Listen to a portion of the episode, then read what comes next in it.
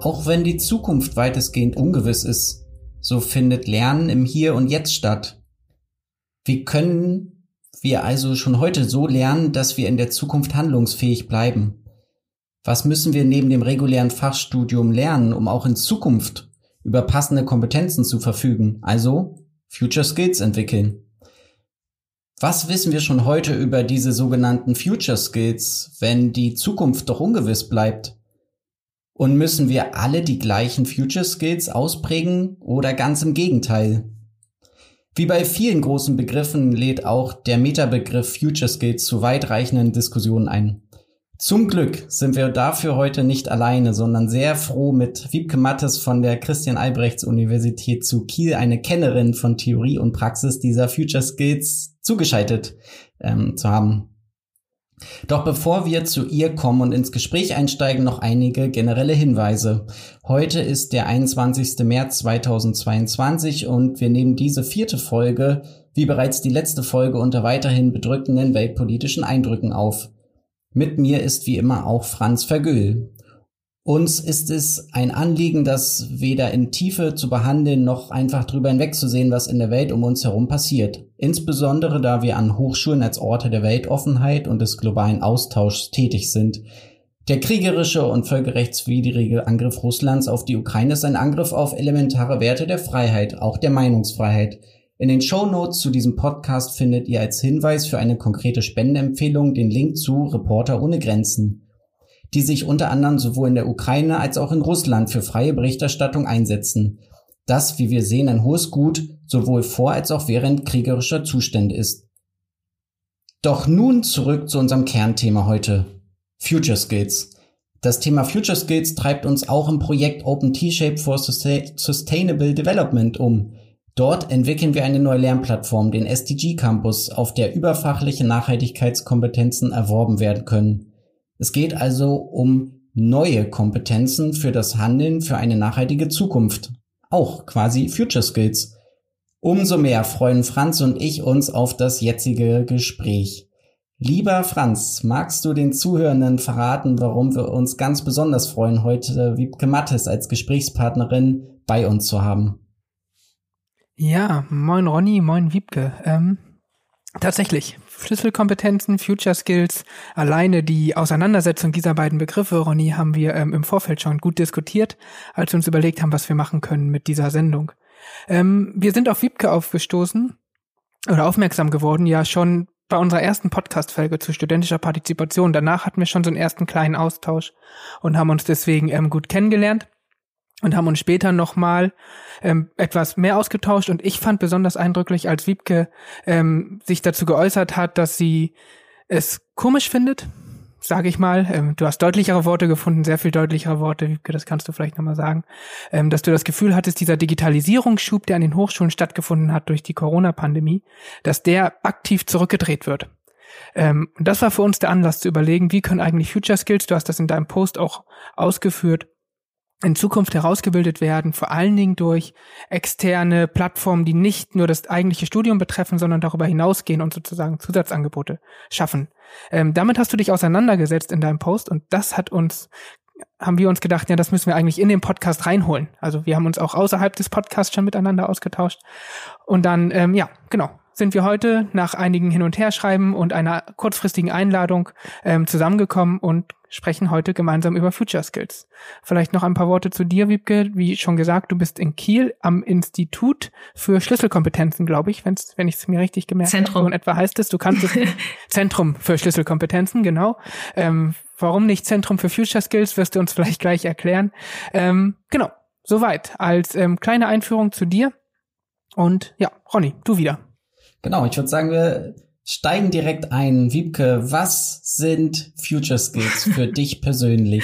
Ja, danke für die Frage. Die ist natürlich eine ähm, Frage, die durchaus auch in dem äh, in der Auseinandersetzung online, die wir hatten, mitgestellt wurde und die immer wieder auch gestellt wird und die nicht leicht zu beantworten ist.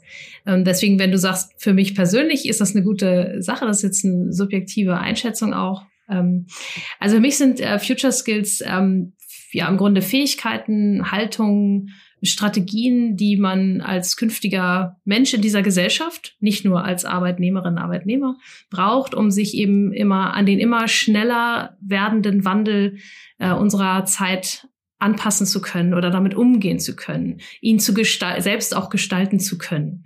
Also das, was man in Zukunft durchaus braucht, immer wieder. Deswegen das Wort Future und Skills ist eben für die Fähigkeiten.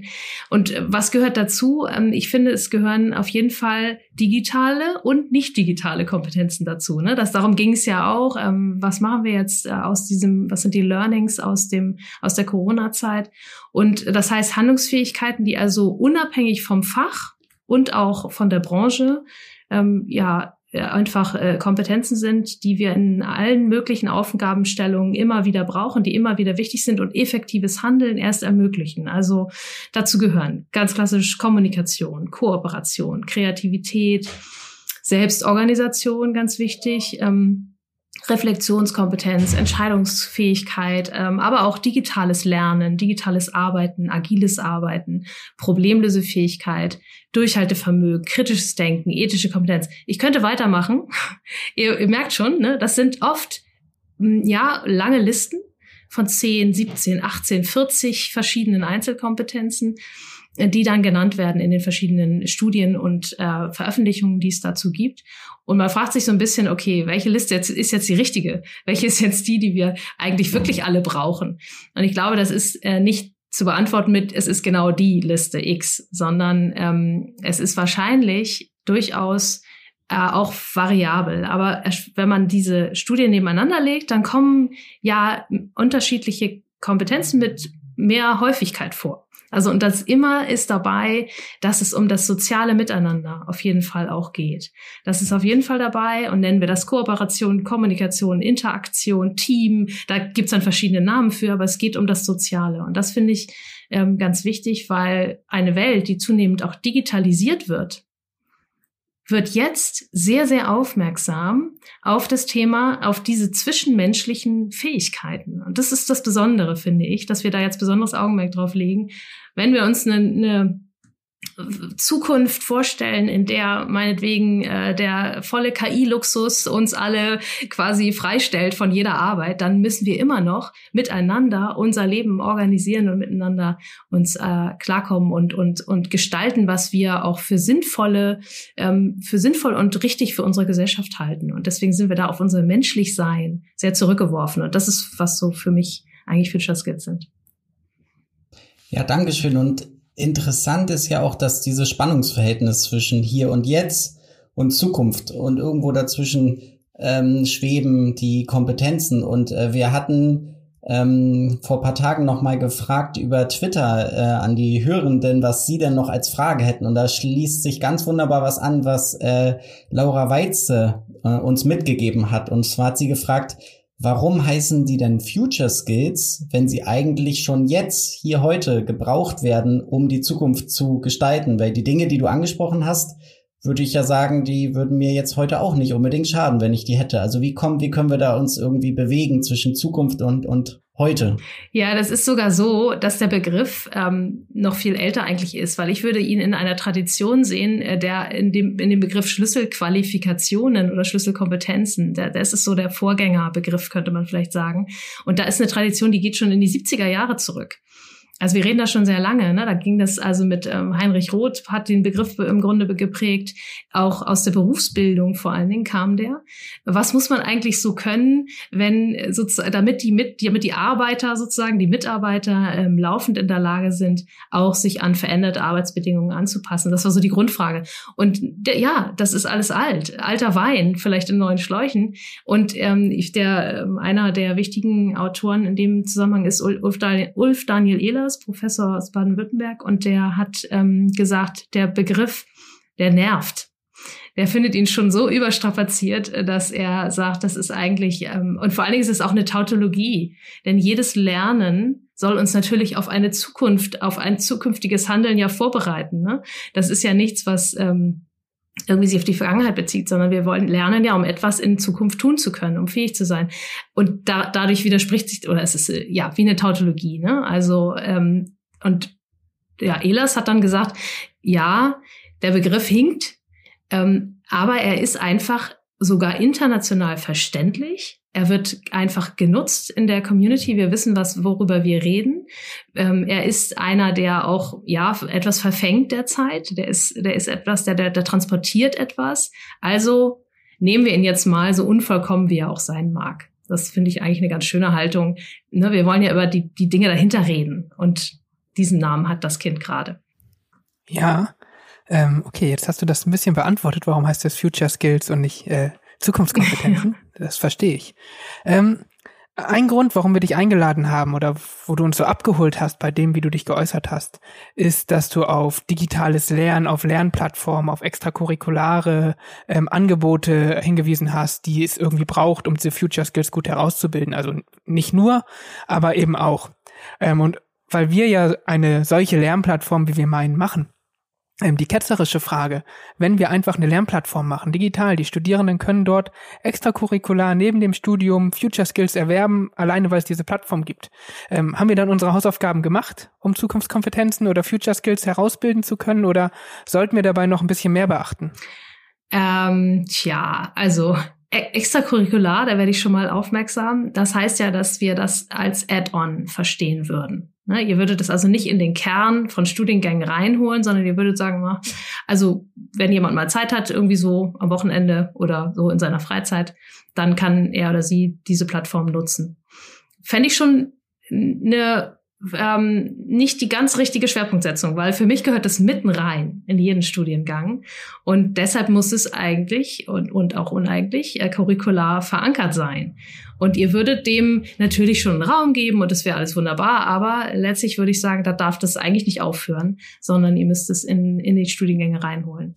Das wäre ganz wichtig. Und dazu kommt noch, dass ich finde, dass wir fast, ähm, wir machen zu viel Fach zu viel Fachkompetenz aus meiner Sicht und zu wenig legen wir Wert auf dieses, ähm, was wir, was wir jetzt hier ähm, als Future Skills bezeichnen, als Schlüsselkompetenzen. Ähm, das wird immer behauptet, dass man das so en passant so nebenbei irgendwie mitlernen kann so, dass, als würde das irgendwie einem so zufliegen. Und das tut es auch. Ich kenne auch ganz viele, ne, gerade so äh, vielleicht etwas äh, Leute, die in einem anderen, Menschen, die in einem System sozialisiert sind, äh, die was schon älter ist, die sagen so, naja, ich habe das ja auch gelernt. Selbstorganisation zum Beispiel. Ich bin ja durch so ein Studium auch irgendwie durchgekommen. Das muss man jetzt nicht extra, da muss man sich nicht Zeit für nehmen und, und uns Zeit wegnehmen von den Fachkompetenzen. Ähm, und dann sage ich denjenigen aber immer, das ist macht unser Bildungssystem noch viel unfairer, als es schon ist.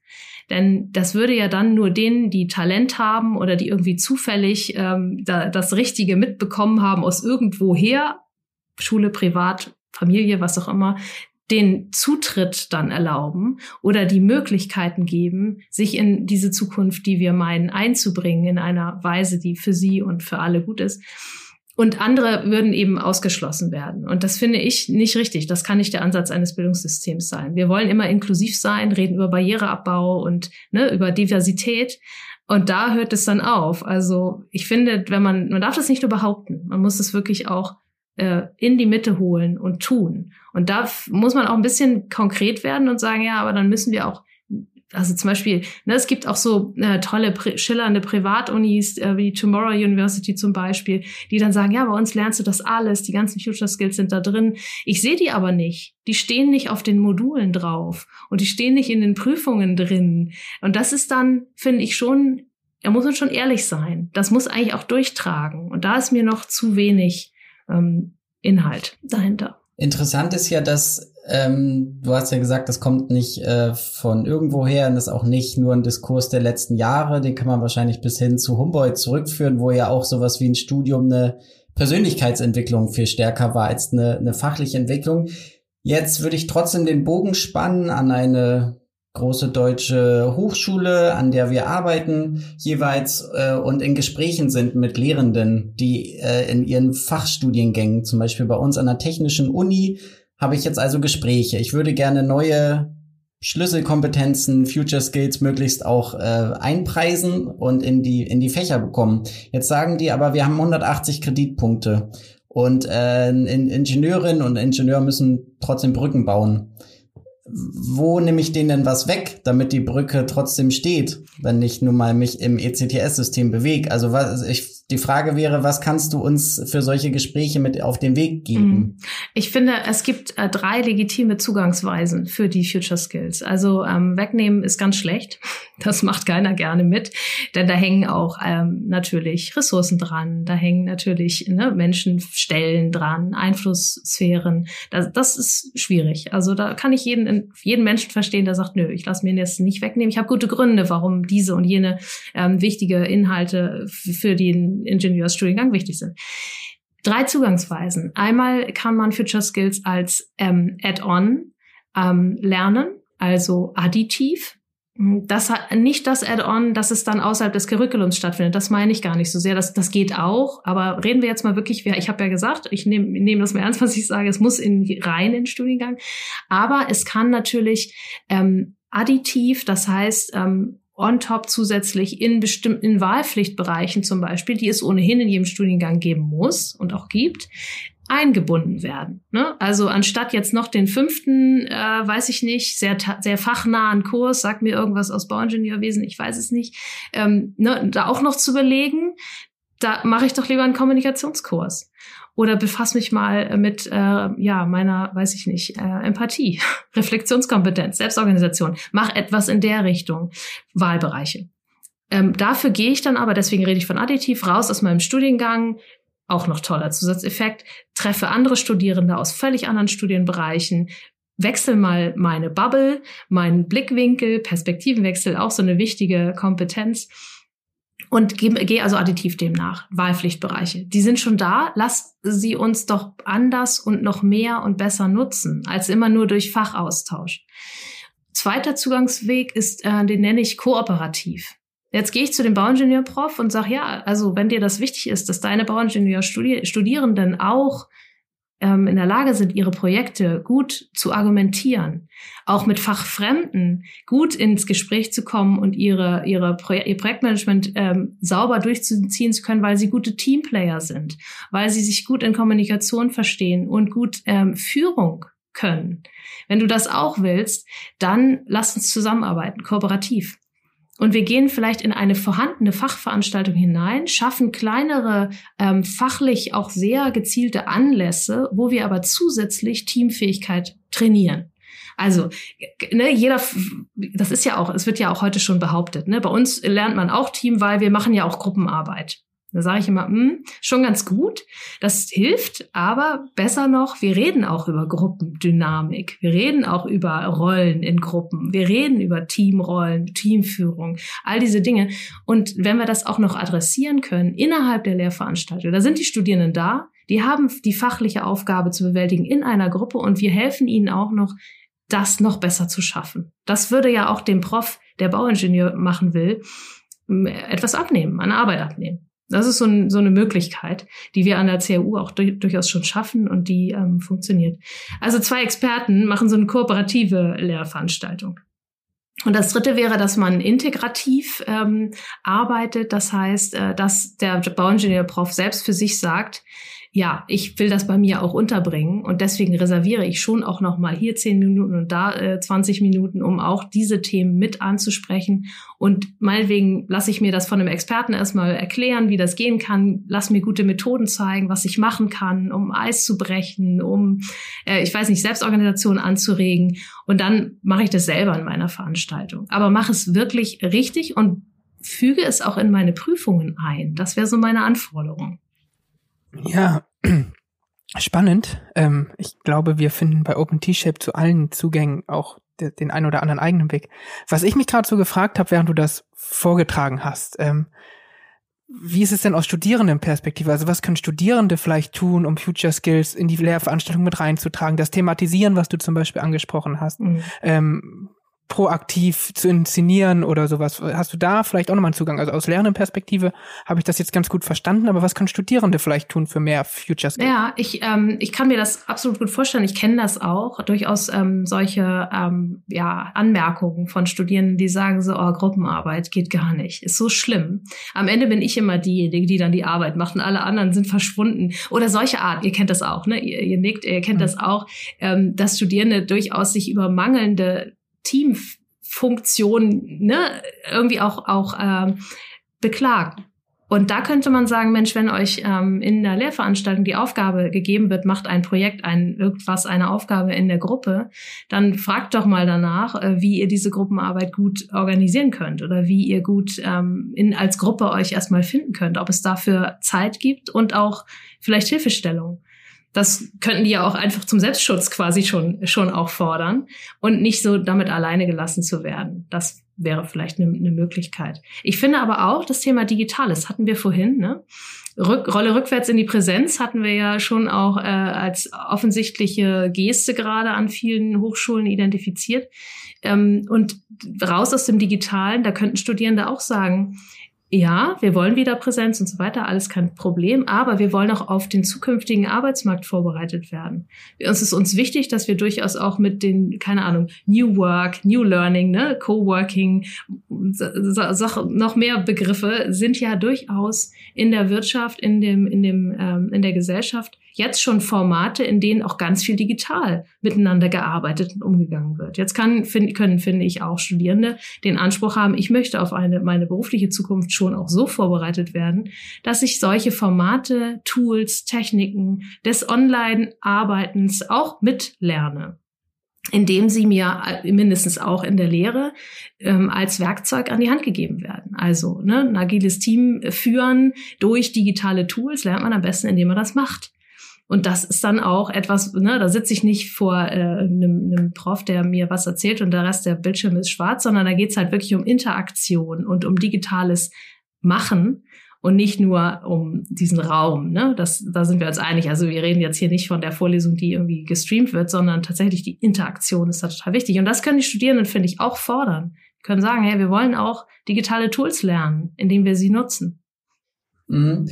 Ähm, jetzt haben wir das Glück, äh, du arbeitest an, als äh, Direktorin dieses Zentrums für Schlüsselqualifikation, richtig? Mhm an der äh, Uni Kiel und ich habe auch mal an der Uni Kiel studiert. Äh, tatsächlich habe ich mein Vordiplom dort äh, gemacht und ich gehöre zu denen, die vielleicht ein bisschen abgehängt äh, worden wären, vermeintlich quasi, weil ich aus einem nicht akademischen äh, äh, Haushalt sozialisiert bin und dann musste ich eben so ein knüppelhartes Diplom in VWL beginnen und ich war völlig überfordert mit diesen ganzen Fachanforderungen und diesen ganzen akademischen Habitus, nicht in dem Moment, aber im Nachhinein würde ich sagen, hat, hat mich das schon ganz schön überfordert.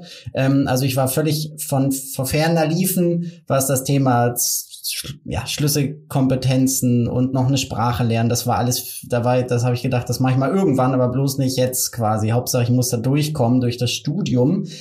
Ähm, das war 2006. Was wäre, wenn ich jetzt noch mal neu an die CAU kommen würde, mhm. quasi im Jahr 2022, ähm, würde, würde ich dort vielleicht anders abgeholt werden? Habt ihr, habt ihr spannende Angebote, um so Studierende wie mich da auch mitzunehmen? Absolut, absolut. Also das ist ja ein, eines der Kernpunkte, Studierfähigkeit. Ähm, ist ein bisschen ein unschönes Wort, finde ich. Das hört sich so funktionalistisch an. Aber dass dein Studium ähm, in deinem Sinne ähm, mit, mit Erfolg ähm, durchläuft. Das ist auch eins unserer ähm, Ziele. Und dafür gibt's ganz Verschiedenes. Also von so Klassikern wie wissenschaftliches Arbeiten, ne? wie kann ich das eigentlich machen, eine gute äh, Hausarbeit zu schreiben, bis hin zu solchen Dingen wie Lernen lernen, also dass man ähm, wie kann ich meine, meine Selbstorganisation so aufbauen, dass mich dieser Wust an vielleicht sehr viel Stoff, den ich bewältigen muss, nicht überfordert äh, und oder sowas wie ähm, ja auch äh, tatsächlich ähm, Präsentationsfähigkeiten. Ne? Ich muss immer mal wieder vielleicht auch einen Vortrag halten und bin da, weiß überhaupt gar nicht, wo ich da anfangen soll.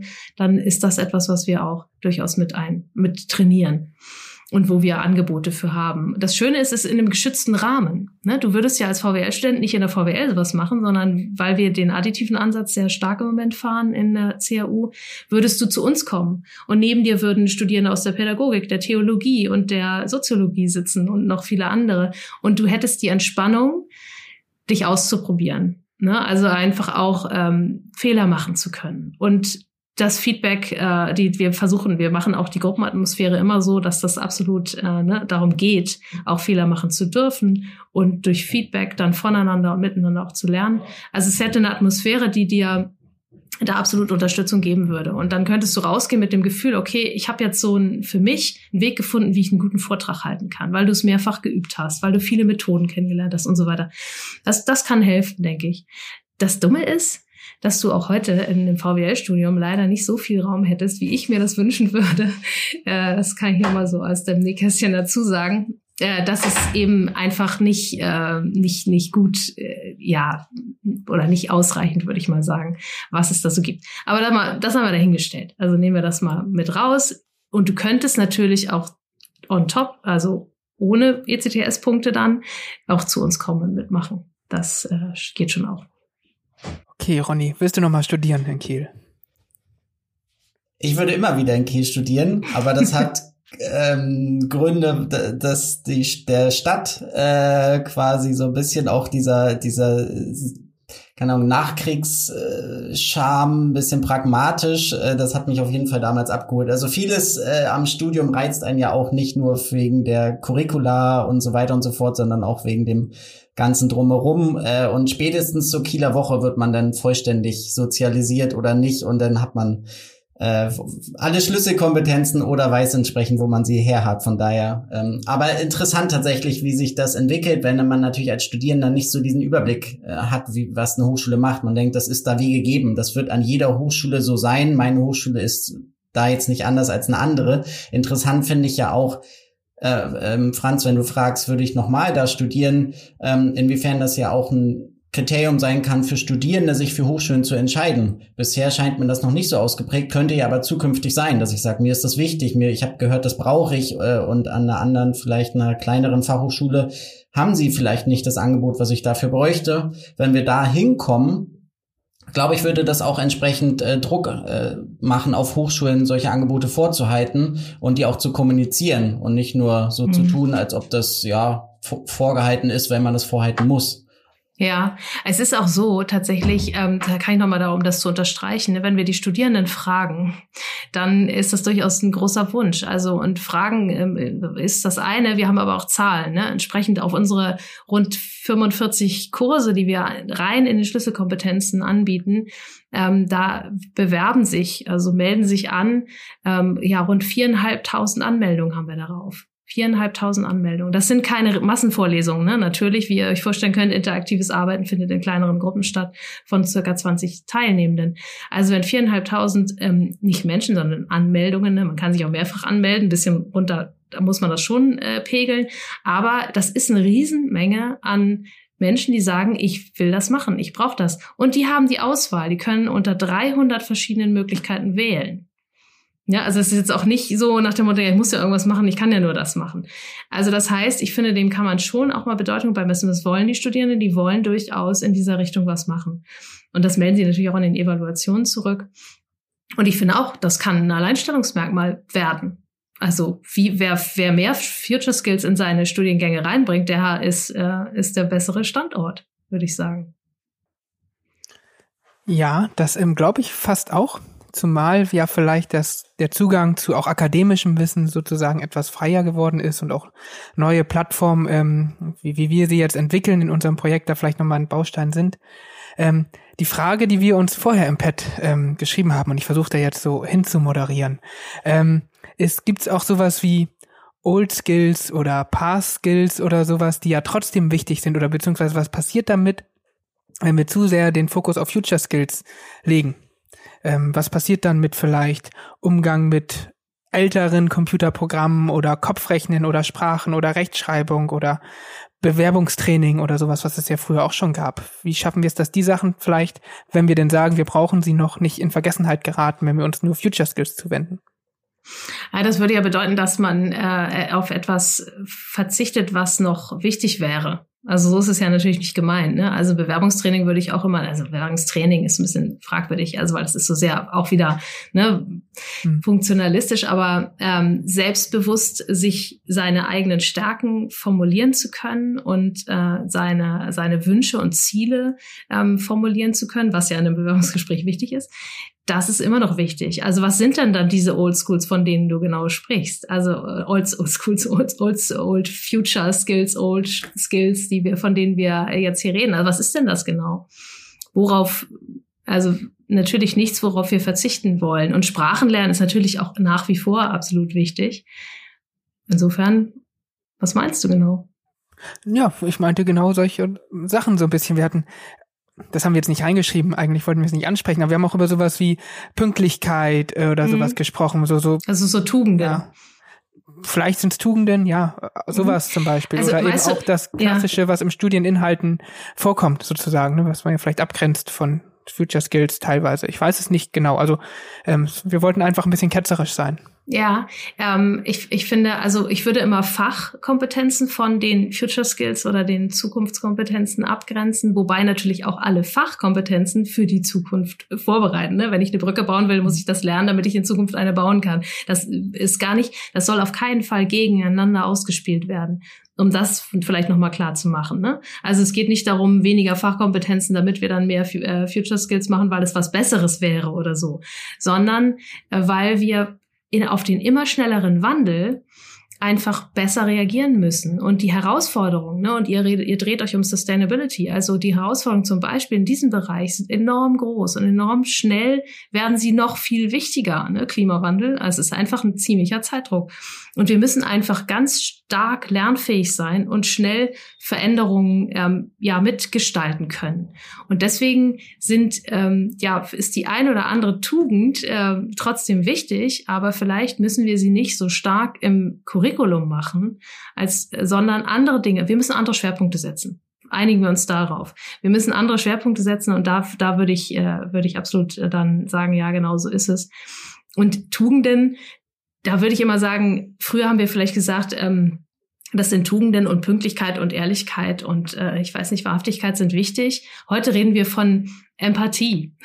Also das hat vielleicht einfach nur einen anderen Namen. Ne? Natürlich ist es immer noch wichtig, auf Menschen einzugehen und sie ernst zu nehmen, sie wertzuschätzen. Und das tut man, indem man eben zum Beispiel auch pünktlich erscheint zu einem Treffen und nicht äh, Menschen warten lässt. Das, das bleibt das bleibt. Ähm, aber wie gesagt, ich finde, wir müssen in unseren Curricula andere Schwerpunkte setzen, die uns einfach noch besser in die Lage versetzen, Herausforderungen zu begegnen, die einfach unheimlich drängend sind.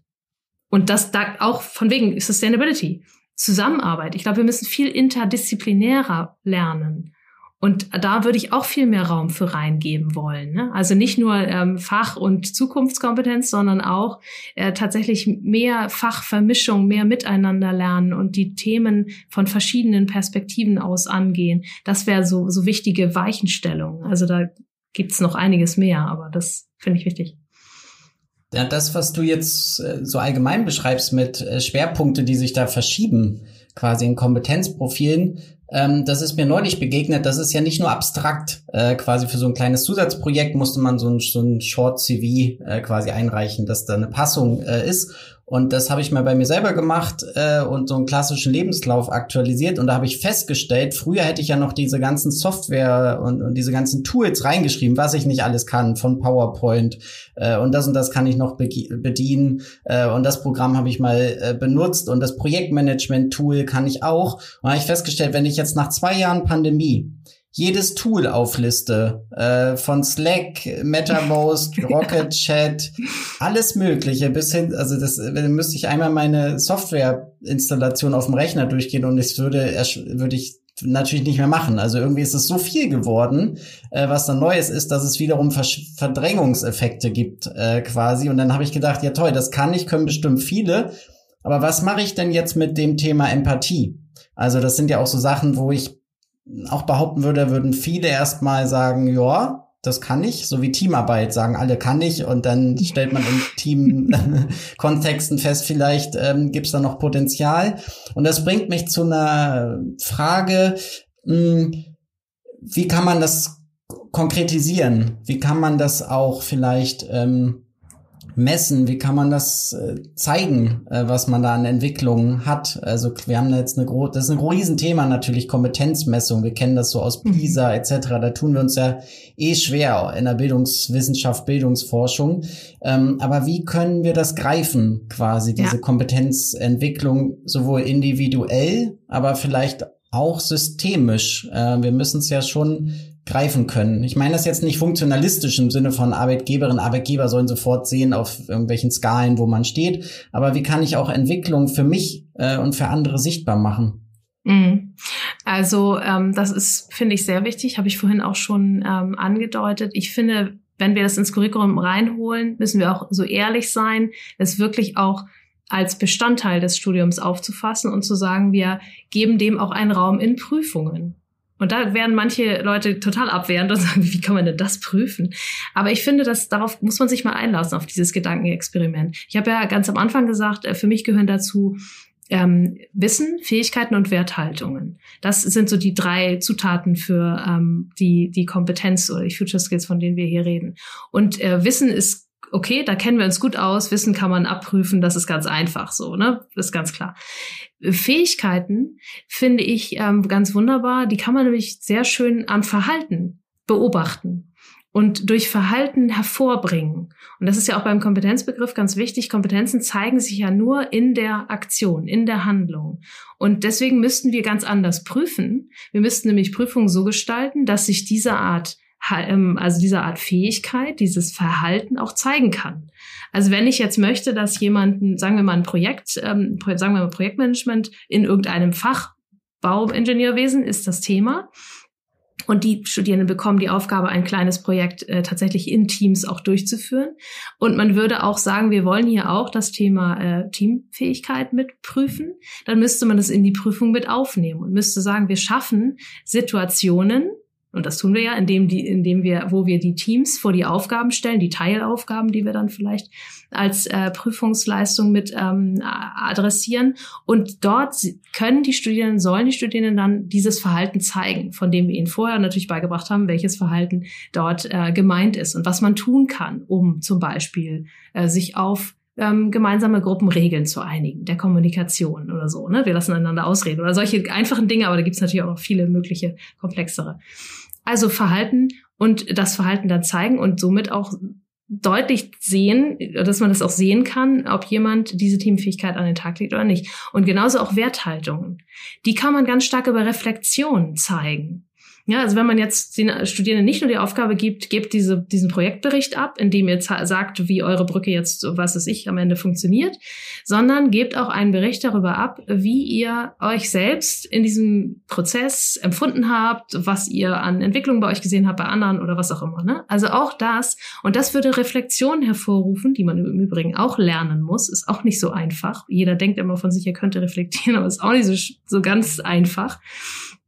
Und diese Reflexion würde mir dann zeigen, mit welchen Haltungen und, und Werthaltungen dahinter auch gearbeitet wurde und wird. Das hinkt immer noch alles, gebe ich zu, aber immerhin haben wir es dann auf die Bewusstseinsebene gehoben. Und das ist schon total viel wert. Man lernt ja genau so, dass man erstmal aus der unbewussten äh, Inkompetenz in die bewusste Inkompetenz kommt, um dann in die, ne, in die äh, bewusste Kompetenz aufzusteigen. Ihr kennt diese Treppe. Und das ist, finde ich, genau das Bild. Man braucht diese Bewusstheit. Und alleine dafür müssen wir das viel stärker in die Prüfungen reinholen. Dafür brauchen wir ganz andere Formate und Rechtsfragen und so weiter. Aber mal abgesehen davon äh, wäre das, finde ich, ein wichtiges Thema, über das wir reden müssten.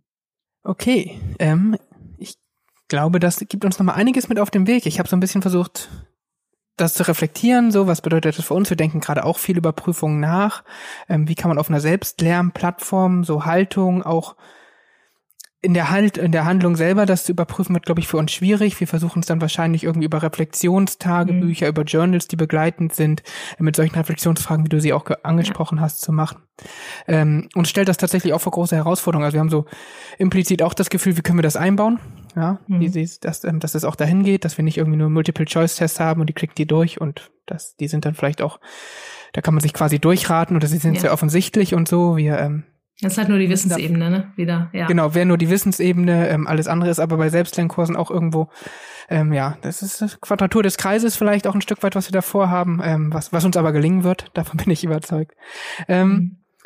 Ja, genau, Ronny, haben wir dazu noch irgendwie einen Punkt? Hast du noch einen spannenden Gedanken, eine Frage dazu, wo wir Wiebke gerade hier haben? nee, ich hab's äh, ja von mir persönlich ein bisschen aus diese Frage gestellt und nehme für mich mit, nur zu sagen, jetzt im, nehmen wir mal das klassische Format Lebenslauf, ein sehr deutsches Konstrukt, auch tabellarisch habe ich neulich gelernt, ein sehr deutsches Konstrukt, ähm, quasi, dann würde ich einfach nicht mehr das so leicht behaupten, was ich alles kann, sondern würde dann eher dann gemessen werden. Und wenn wir auch bei Zukunftsorientierung sind, würde es eben bedeuten, dann gibt es ja auch sowas wie, dann gibt es LinkedIn und es gibt Badges und so weiter und so fort. Das können mir andere ja auch genauso bestätigen im Sinne von, ich habe in, in dem Fall mit der Person zusammengearbeitet und das war jetzt nicht die Hölle. Es war quasi äh, doch relativ konstruktiv und wir haben auch sogar äh, was gelöst, was wir gar nicht wussten, was wir lösen. Also das kann man ja durchaus konkretisieren. Das finde ich jetzt sehr, sehr interessant, dass es äh, Konsequenzen hat und dadurch vermeintlich, wo wir jetzt stehen, wo wir sagen, ach, wir kennen unsere ganzen Kompetenzanforderungen und äh, 50 Jahre Bildungsforschung, hier können wir das jetzt endlich mal messen, dass wir sagen, na ja, was ist das, was wir bisher behaupten, denn überhaupt so, dass, wo wir denken, dass was Kompetenzanforderungen sind, die richtig sind und dass wir die richtig abprüfen, bis hin zu in Bewerbungsverfahren, wo ich dann den Lebenslauf hinschicke und man auf Papier Aktenlage beurteilen muss, ob jemand vielleicht ins Team passt, zum Projekt passt, zur Herausforderung passt ähm, disziplinübergreifend arbeiten kann, das kann ich ja alles gar nicht auf Papierlage beurteilen. Aber wir stärker dahin kommen, neue Instrumente zu entwickeln. Ähm, ob das jetzt in Richtung Assessments und äh, Assessment Center hinläuft, das habe ich jetzt gar, gar nicht so verstanden, so dass es gewinnbringend ist, sondern einfach äh, stärker an Lernprozesse heften. Also mhm. da, wo gelernt wird, ist es ja eine große Wahrscheinlichkeit, dass wir das auch so dokumentieren können, dass es für andere verfügbar ist. Und das ist, glaube ich, ein großer Auftrag. Aber im Endeffekt müssen wir es in Projekten selber beantworten. Das, was Franz jetzt äh, gesagt hat, auf wie, also wie das auf einer Lernplattform ist, ist was ganz anderes als im Studiengang, ist was anderes als in der Weiterbildung, ist was anderes als in äh, informellen Bildungsprozessen. Also wahrscheinlich lerne ich auch noch sonst relativ viel. Also Hochschulen sind ja Bildungsorte Heißt aber, es gibt auch weitere Bildungsorte. Also ich lerne wahrscheinlich äh, auf Reisen oder jetzt äh, in der Unterstützung von Geflüchteten auch Dinge, die ja auch mindestens genauso wichtig sind. Also ich merke auf jeden Fall, dass wir es wahrscheinlich nochmal anders betrachten sollten, das Thema. Und nicht nur aus dem klassischen Kompetenzverständnis da noch ein paar Kompetenzen dazu heften. Wenn wir das machen, glaube ich, kommen wir nicht wirklich weiter, wo wir sagen, das sind unsere bisherigen zehn Kompetenzen, kommen noch drei dazu, wir messen gleich, wir schreiben das gleich auf und wir beurteilen das gleich. Dann kommen wir ja nirgendwo hin. Und die sind aber jetzt im Nachhinein, jetzt, wenn ich auf unsere Diskussion scha schaue, scheint mir der Diskurs da draußen so ein bisschen so zu sein. Da kommen jetzt noch ein paar Kompetenzen dazu, noch ein mhm. paar Digitalisierungskompetenzen, dann gibt's noch uns mit äh, dem Open T-Shape-Projekt, macht er noch zwei Nachhaltigkeitskompetenzen drauf und dann wird das immer mehr, aber wir verändern nichts an unserem Blick auf diese Kompetenzen. Das ist so ein Zwischenfazit, was ich gerade für mich feststelle. Ist das, äh, kannst du da mitgehen, Wiebke? Ja, absolut. Also das, ähm, das ist, finde ich, dieses, dieser Unterschied zwischen dem Behaupteten und dem tatsächlich abgeprüften oder auch zum Lerngegenstand machenden. Ne? Also wenn wir sagen, wir machen hier ähm, ja auch irgendwie auch Empathie, weil wir sind ja alle nett zueinander, das reicht halt nicht, ne? sondern wir müssen schon auch sagen, was genau ist das denn? Was brauche ich denn dazu, um empathisch zuhören zu können, zum Beispiel oder sowas? Wie kann ich das lernen? Wie kann ich das machen? Und das dann auch wirklich ähm, ja mit Methoden und mit mit Übungsmöglichkeiten auch zu hinterlegen. Das, das wäre dann der nächste Schritt. Und dann kommt man weg von dem, wir legen da einfach nur noch eine Kompetenz oben drauf und schreiben die irgendwie mit dran. Das, das passiert ja auch. Ne? Wir haben ja äh, Studiengänge, die alle Persönlichkeitsentwicklung äh, fördern. Das ist ja Studienziel. So. Und das äh, ist ja, da, das steckt ja irgendwo da auch drin. Aber ich finde mal, wir müssen es explizieren, um den Studierenden das auch möglich zu machen, dass sie selber auch bei sich merken, okay, das kann ich ich bin jetzt durch dieses Seminar gegangen und das ist es, was ich jetzt kann. Nicht nur Brücken bauen, Projekte managen, sondern ich kann auch Team. Ich habe mich da, ich weiß genau, wie das geht. Ich habe da verschiedene äh, ne, Fehler auch gemacht. Ich bin, ich habe Feedback bekommen. Ich habe äh, mich äh, mit mit anderen äh, daran mit Methoden dazu ähm, ja bin ich bin ich bereichert worden sozusagen um diese Methoden und kann deswegen jetzt da ziemliches Learning draus ziehen, auf vielen Ebenen. Und deswegen, ähm, ich glaube, da mit der Bewusstheit ähm, müssen wir da noch viel stärker arbeiten. Und ja, wirkt erstmal viel, kann ich dir auch recht geben. Ähm, aber ich glaube, wir kommen da nicht drum rum, da noch ein bisschen besser zu werden. Gut. Dann ähm, ändern wir da ein bisschen was und nähern uns den an. Wir haben uns eine Abschlussfrage noch ausgedacht für so eine kleine Abschlussrunde, nämlich wir haben immer viel von Future Skills gesprochen, Plural. Ähm, und jetzt an dich die gemeine Frage, was ist das eine Zukunftsthema, die eine Future Skill, also Singular, das eine Ziel, an dem du persönlich ähm, arbeiten möchtest oder wo du sagst, das ist das Wichtigste? Also für mich ähm, ist eigentlich immer wirklich die, die Teamfähigkeit, Teamkompetenz ähm, ist für mich so das Stärkste oder auch Interaktionskompetenz. Ähm, nämlich, weil ich glaube, dass wir die schwierigsten Probleme am besten gemeinsam lösen und nicht alleine jeder Einzelne für sich.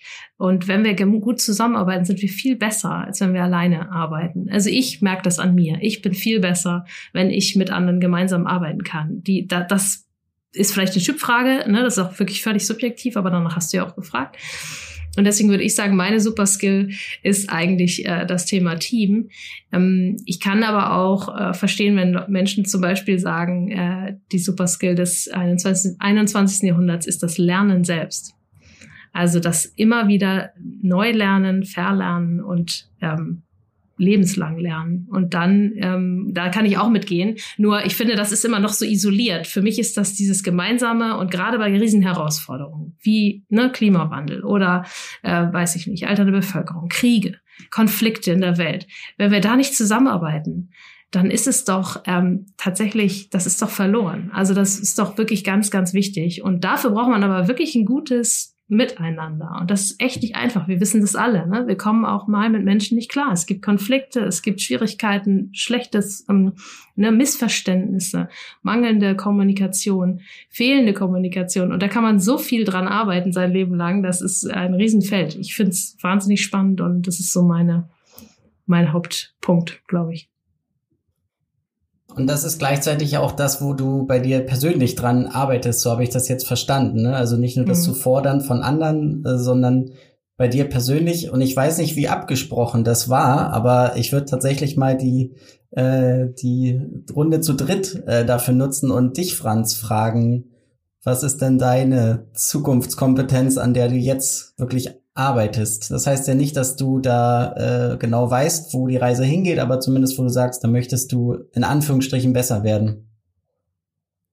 Ähm, ich glaube, es geht in eine ähnliche Richtung. Also was ich merke, was mich wirklich viel umtreibt, auch mit dem Podcast, äh, mit unserem damit begleitenden Twitter oder LinkedIn-Kommunikation oder so, ist dieses, ähm, wie kann man mit Menschen, die man auch noch nicht so gut kennt, gemeinsam Themen weiterentwickeln. So was unter Wissenschaftskommunikation vielleicht oder Community Building oder so fällt. Ich mag das jetzt nicht ganz unter ein Schlagwort greifen, aber so für mich persönlich ist es immer wieder, ich merke das auch bei meinem Thema studentische Partizipation. Ähm, es hilft mir immer wieder einfach rauszugehen, Sachen in die Welt zu stellen und zu gucken, wie reagieren die und dann damit auch mit Leuten ins Gespräch zu kommen. Das ist aber viel zu oft aus meiner Wahrnehmung noch Zufall. Also wenn ich so jemanden wie Wiebke treffe, die macht das dann in ihrem Post auch mit studentischer Partizipation sehr stark, Ronny, du ja sowieso auch, da merke ich, okay, wir kommen zusammen, wir finden schnell zu einer Sprache. Aber andererseits frage ich mich, wo wart ihr denn die letzten zweieinhalb Jahre, als ich auch schon darüber nachgedacht habe? Ähm, und wie hätte ich das vielleicht steuern können, dass wir uns schon viel früher gefunden hätten? So, da, das ist das, was mich umtreibt. Und du, Ronny, ähm, auch Teamarbeit oder? Mm, wenn ich ganz direkt bin, nein, ähm, sondern ein anderer Schwerpunkt. Ähm, also das heißt nicht, dass ich mit Teamarbeit nichts anfangen kann und will. Das ist für mich so ein, so ein Dauerbrenner. Dann, ich freue mich auf jede neue Teamkonstellation und schau, was da passiert. Aber was ich festgestellt habe, vor ein, zwei Wochen äh, durfte ich einem Vortrag lauschen. Ich erinnere nicht mehr genau, in welchem Zusammenhang, aber da war so eine Geschichte, die hat mich tatsächlich gepackt. Äh, und das schließt an das an, was Wiebke mit Empathie meinte. Ich kann das aber noch ein bisschen konkreter fassen. Und zwar wurden wir, das war an einem Freitag, eine, äh, eine Keynote an einem Freitag, da denkt man, was soll jetzt denn noch kommen? Aber es war tatsächlich inspirierend, weil wir alle ähm, eine Hausaufgabe mitbekommen haben. Und zwar die Hausaufgabe mal über das Wochenende ohne Wertung, ohne Beurteilung durch die Welt zu gehen. Ähm, das heißt tatsächlich auf Menschen zu treffen, Artikel zu lesen, äh, irgendetwas wahrzunehmen und nicht gleich in Schubladen zu denken, wo man denkt, ach, das ist bringt doch nichts, kenne ich schon oder wird doch nichts oder äh, ist aber blöd äh, gemacht äh, oder so. also man hat ja eigentlich gleich, man sieht so häufig Reiz, einen Reiz und dann hat man irgendeine Wertung, wenn man schon das mit einer vorherigen Erfahrung äh, oder einem vorherigen Erlebnis kombiniert. Und das war wirklich ganz schön schwierig, muss ich sagen. Also ich würde jetzt nicht sagen, ich bin der absolute Vorurteilsübermensch. Also so schlimm ist es jetzt bei mir auch nicht. Ähm, aber man merkt erstmal, wenn man es versucht anders zu machen, wie man dann tatsächlich noch äh, Optimierungspotenzial hat, würde ich mal vorsichtig äh, ausdrücken. Äh, und es, im Nachhinein muss ich sagen, Samstag war schlimm, Sonntag wurde es schon besser, quasi. So, weil Samstag hat man auch gelernt, ähm, wie realistisch man dann auch vielleicht sein kann. Also Samstag denkt man bei jedem Mal, wo man ein Urteil bildet, sofort äh, hat man sich sofort auf die Finger gehauen. Und Sonntag wusste man schon, das wird im Laufe des Tages vorkommen. Ich kann höchstens ein bisschen besser darin werden. Äh, und das fand ich ganz interessant. Äh, und das war noch am Wochenende. Danach ging natürlich die Berufswoche los, wo man natürlich enorm auch mit so Vorurteilen von wegen, ach, die E-Mail von XY kenne ich doch schon, was will die Person denn wieder, etc. Ganz, ganz stark. Und das fand ich ähm, spannend. Ich kann das nicht in der Kompetenz so richtig ausdrücken. Also Offenheit wäre jetzt vielleicht das ähm, Empathie, das was Wiebke schon sagte. Also sowas in die Richtung. Vielleicht können ja auch die die äh, Hörenden meine ähnliche Hausaufgabe bewältigen und uns die Eindrücke schildern. Aber wo wir schon bei Hörenden sind, mh, mm, wir würden gerne wissen, mehr oder minder auch abgesprochen schon, äh, an welchem Future Skill, an welcher Zukunftskompetenz äh, ihr da draußen quasi arbeitet. Was treibt euch um? Woran arbeitet ihr? Das muss jetzt gar nicht eine Fortbildung sein. Wir haben jetzt gelernt, das geht auch integrativ zu dem, was man ohnehin tut. Was macht ihr? Was lernt ihr? Wo würdet ihr gern lernen? Wo braucht ihr Tipps? Wo braucht ihr eine Community zum Lernen? Das würde uns tierisch interessieren. Ähm, genau. Genau. Da sind wir gespannt, was da kommt. Ne? Dann haben wir eine neue Liste für Wiebke mit Future Skills, die sie mitnehmen kann in ihrer Arbeit und sagen kann, okay, ich habe hier das äh, wissenschaftlich Evidente und dann habe ich ja. hier noch die Liste aus Ronny und Franz Podcast. ähm, wir hoffen, wir können dir da ordentlich Futter geben. Na klar. Ich glaube, wir sind so ein bisschen auf der Zielgeraden mit diesem Community Call und mit den Themen, die wir besprochen haben heute. Ähm, ich für mich habe viel mitgenommen, viel, was ich ähm, nicht mal so sehr vorurteilsfrei, wie Ronny das implizit angedeutet hat, ähm, sondern sehr, sehr nachdenklich versuchen, unsere tägliche Arbeit mit aufzunehmen und zu gucken, wie können wir es wirklich gut dann auch in unseren Podcasts, aber auch in unserem Open T-Shape-Programm mit einbringen. Ich danke dir, Wiebke, vielmals für deinen Besuch und für deinen Input. Ich ähm, glaube, wir bleiben dazu im Gespräch und vielleicht treffen wir uns nochmal hier wieder zu gegebener Zeit und vertiefen das nochmal und gucken, ähm, wie können wir da noch, äh, wo müssen wir noch tiefer gehen, wo ist noch ein blinder Fleck, ähm, was kannte noch auf uns zu. Ja, sehr gerne. Vielen Dank auch. Vielen, vielen Dank und bis bald. Mhm. Tschüss. Tschüss. Tschüss.